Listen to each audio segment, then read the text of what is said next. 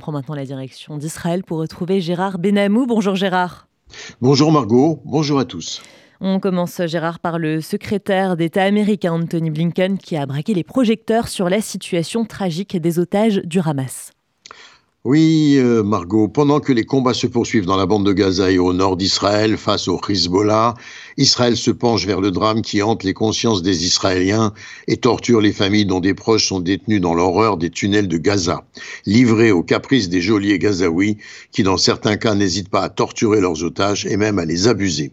Le passage du secrétaire américain Anthony Blinken en Israël a braqué les projecteurs sur cette situation des otages, particulièrement tragique. Anthony Blinken a prononcé quelques phrases d'une rare émotion, je l'ai dit il y a un instant, en tentant de restituer le ressenti des familles qui maintenant depuis près de 100 jours euh, qu'un enfant, une mère, un père, un frère ou une sœur reviennent dans l'espoir donc de les voir revenir chez eux.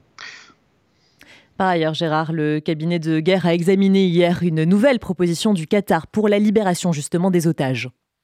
Oui, Margot. Anthony Blinken s'était montré optimiste quant à la reprise des négociations par le Hamas, estimant que la liquidation d'Al-Araoui ne constituerait pas un obstacle définitif. Il semble que le ministre des Affaires étrangères américain, qui se trouvait hier encore à Jérusalem, aperçut un bouger dans les négociations. Le coordinateur des actions du gouvernement en Judée et en Samarie était au Caire hier et avant-hier, et puis une délégation du Shin Bet, les renseignements israéliens, était également au Caire, de même que d'autres comme les les représentants des familles des otages qui se trouvaient au Qatar, à Doha, pour rencontrer le Premier ministre qatari, ce qui a débouché sur deux propositions pour parvenir à un accord concernant la libération des otages. La première des propositions est égyptienne, la seconde est qatari pas de publication officielle des conditions posées pour une approche douce de ces marchandages. On évoquerait un exil des leaders du Hamas de la bande de Gaza, notamment de Mohamed Def et Yahya Sinouar. Ils seraient échangés en contrepartie de la libération des otages et d'un arrêt plus ou moins long de la guerre. Le Hamas a ajouté cependant une revendication, celle de ne pas être écarté du pouvoir à Gaza et de conserver un droit de regard sur l'après-guerre. Israël rejette cette condition également celle qui consiste à arrêter les combats. C'est l'Algérie qui pourrait recevoir les exilés. Autre sujet, Gérard, huit lauréats du prix Nobel ont envoyé une lettre à des dirigeants de grandes institutions internationales.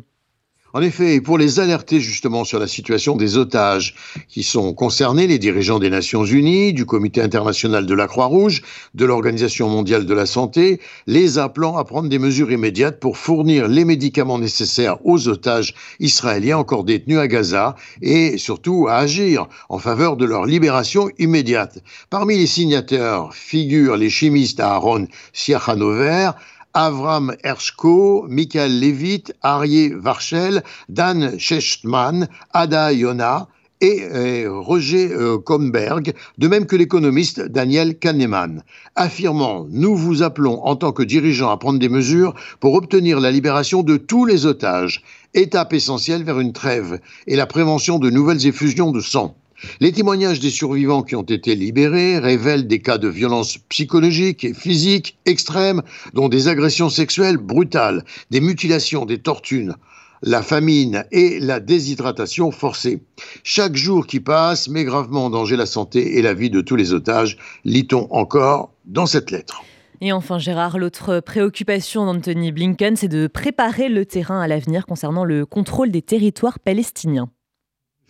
Anthony Blinken a participé à la négociation concernant ce dossier et il s'est rendu à Ramallah pour rencontrer Mahmoud Abbas. Le ton serait, dit-on, monté entre Abbas et Anthony Blinken, qui aurait demandé au président palestinien de renouveler l'autorité palestinienne et de promouvoir des réformes essentielles au sein de cette autorité. Anthony Blinken s'est entendu répondre par Mahmoud Abbas, agacé, faites d'abord des réformes de votre côté au sein de l'administration américaine au sujet du conflit israélo-palestinien.